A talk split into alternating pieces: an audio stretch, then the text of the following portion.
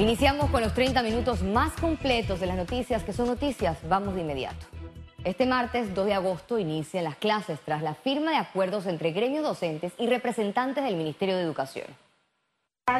El acuerdo contempla la extensión del calendario escolar hasta el 30 de diciembre de 2022 para reponer los contenidos académicos. Porque después de un mes de estar los docentes eh, buscando conquistas para mejorar la educación, eh, hemos logrado la firma de este retorno a clase que además de implicar la recuperación del año lectivo implica una conquista que demanda nuestra educación y yo creo que estamos todos unidos por un proyecto de Estado que se llama Mejora de la Educación.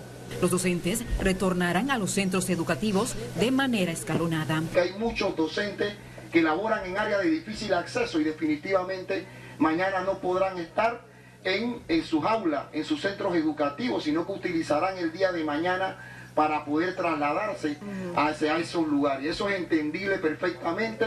Lo discutimos desde las 11 de la noche del día sábado hasta las 3 y media de la mañana aproximadamente de la madrugada del día domingo. Responsablemente estuvimos ahí tal cual como nos mandataron las bases. El gobierno nacional se comprometió a una inversión gradual de 6% del Producto Interno Bruto para la educación en 2023 y 2024. Lizeth García, Econews. Buenas tardes. El Contralor General de la República, Gerardo Solís, aseguró que la planilla del Estado es responsabilidad de, de cada entidad del gobierno. Que cuando yo no le refrendo algo a un ministro, a un diputado, al órgano judicial, a un director nacional de una entidad autónoma del Estado, yo no soy cosita dulce para ellos. Gerardo Solís, el alto funcionario encargado de la fiscalización de los recursos, manifestó que su trabajo se ha centrado en el pago de los precios justos y razonables, con correcciones al no refrendar 173 millones de dólares en el 2020, 1.100 millones de dólares en el 2021 y 275 millones de dólares en el 2022. Esa revisión que toma una fase importantísima del tiempo y el esfuerzo, encontró 332 mil documentos. De esos 2.400.000, 332 mil documentos que tenían un valor de 10.500 millones de dólares que no estaban correctos. Eso no significa que eran un delito, eso no significa que eran corrupción. Solís se distanció del escándalo de las supuestas botellas en el Estado y detalló que solo encontró a una persona con doble salario. La planilla del Estado es responsabilidad de cada entidad, no de la Contraloría. Yo no nombro. Yo reviso al momento de nombrar que no haya doble salario. Pese a que la planilla del Estado creció del 2019 al 2022 751 millones de dólares, con reportes de 15 mil nuevos funcionarios en el primer trimestre de este año, el Contralor justificó que hay austeridad y contención del gasto en el gobierno y en la Asamblea Nacional. A diciembre del año pasado existían 260.838 personas trabajando en el Estado. A junio de este año pensarán que es más, porque el rumor es que es más. No. A junio de este año hay menos 1.7% de personas. Hay casi 4.000 personas menos. 256.579 personas menos trabajando en el Estado. La Contraloría tiene solo en tres años 88 auditorías finalizadas. Félix Antonio Chávez, Segonius. El abogado Ernesto Cedeño presentó una demanda de inconstitucionalidad en contra de la norma que permite a los miembros de partidos políticos postularse a cargos por la libre postulación. A su llegada a la Corte Suprema de Justicia, el jurista señaló que existe una desventaja en la carrera política debido a que los artículos 356 y 383 del Código Electoral van en vía contraria a los artículos 19 y 138 de la Constitución Política relacionados a los fueros, privilegios y los partidos. Pero hay dos artículos sensitivos en el Código Electoral que permiten que primero un partido político pueda aspirar a la libre postulación definitivamente, inclusive sin renunciar al partido. Y también hay otro artículo, artículo que permite que un partido político postule a un independiente que quede entre los tres de libre postulación. El abogado constitucionalista Marco Austin comparte el criterio de Cedeño en vista que hay una parcialidad en la contienda. Tú estás creando un fuero y un privilegio para una persona que, como se dice, nada en dos aguas. Nada, eh, te mantienes en un partido político con toda la estructura partidaria a tu favor y ahora quiere utilizar el criterio de libre postulación. En el periodo de recolección de firmas del 2019 hubo 20 precandidatos presidenciales por la libre postulación. Sin embargo, el escenario de cara al torneo de 2024 tomó otro giro con 35 postulaciones para el cargo de presidente, 458 a diputados, 168 para alcaldes, 1035 a representantes y nadie se registró para el cargo de concejal para hacer un total de 1.696 aspirantes. El problema es que el tribunal dice que no, que el problema es que la papeleta es muy grande, es muy chica y nada más pueden ser tres. O sea, yo soy de la tesis que todos deben correr.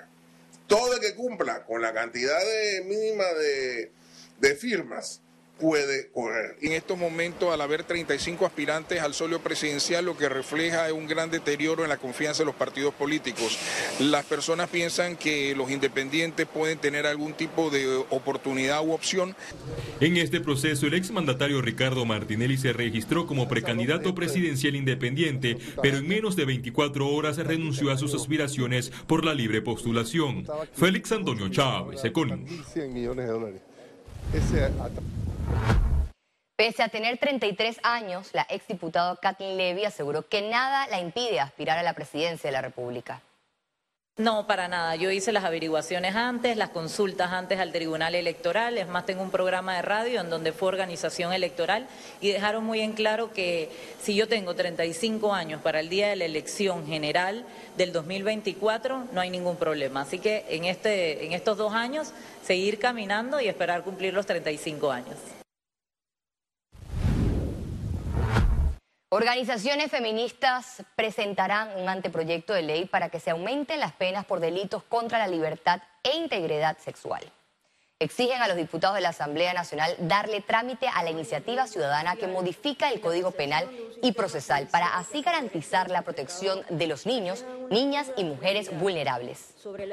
Se hace necesario generar un aumento de penas, específicamente porque la sanción que hoy día vemos, producto de los acuerdos de pena, no va relacionado con la dimensión del daño que se ocasiona a la víctima, y más cuando son menores de edad. No puede ser posible que tengamos penas irrisorias, que se estén eh, haciendo acuerdos de pena eh, por delitos tan graves donde hay... Eh, víctimas detrás, víctimas eh, que son niños, niñas, pero también sus familias, porque detrás de cada violación de un niño, un niño, un adolescente, hay una, una familia eh, que pasa por un proceso también de duelo.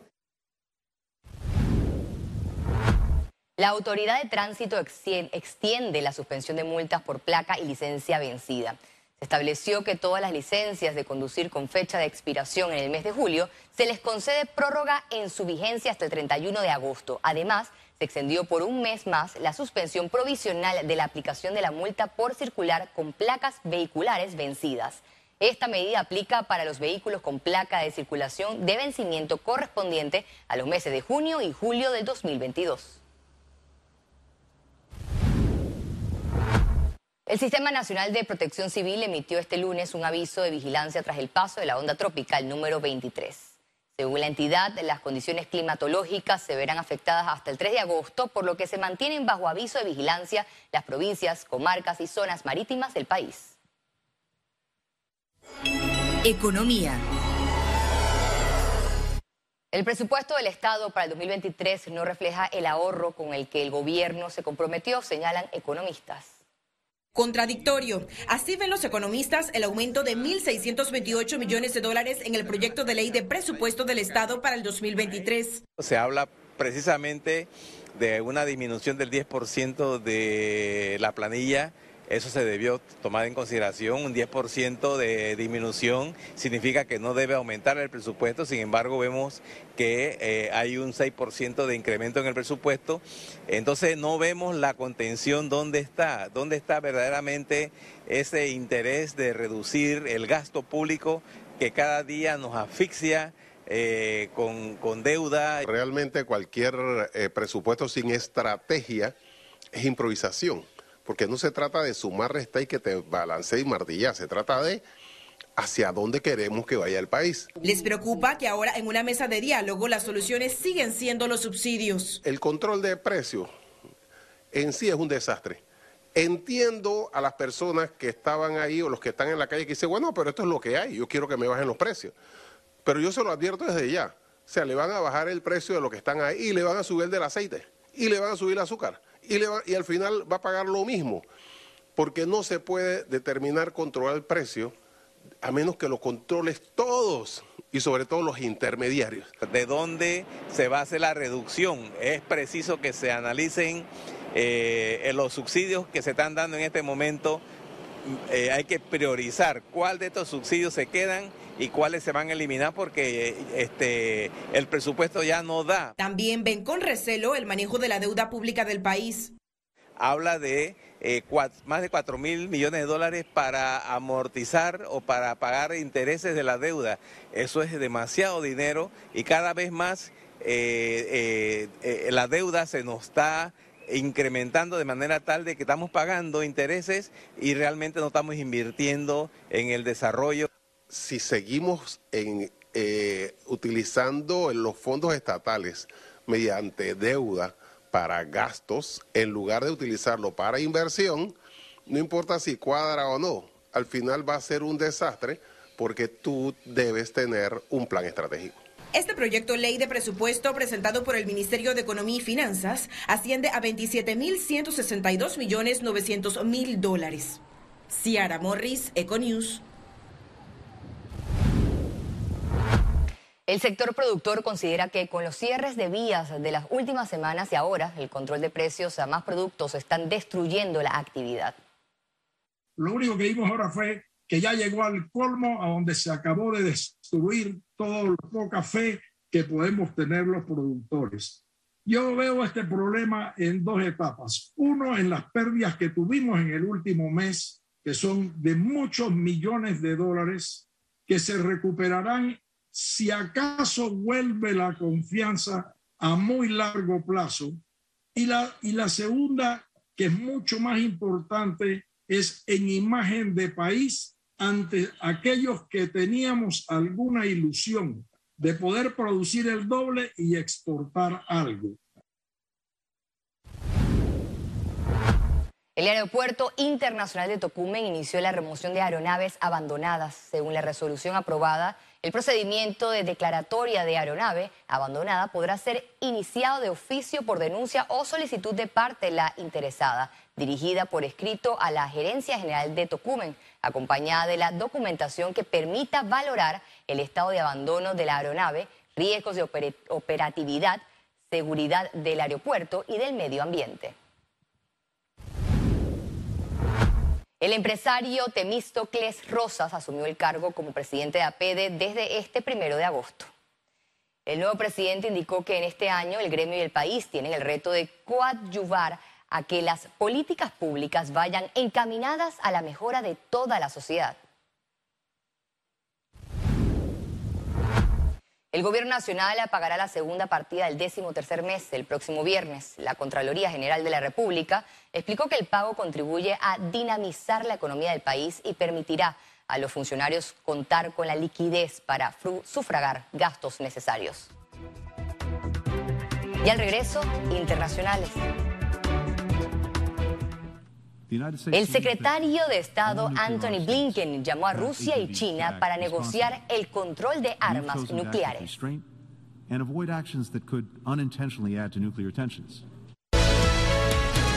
Ya regresamos con Econews.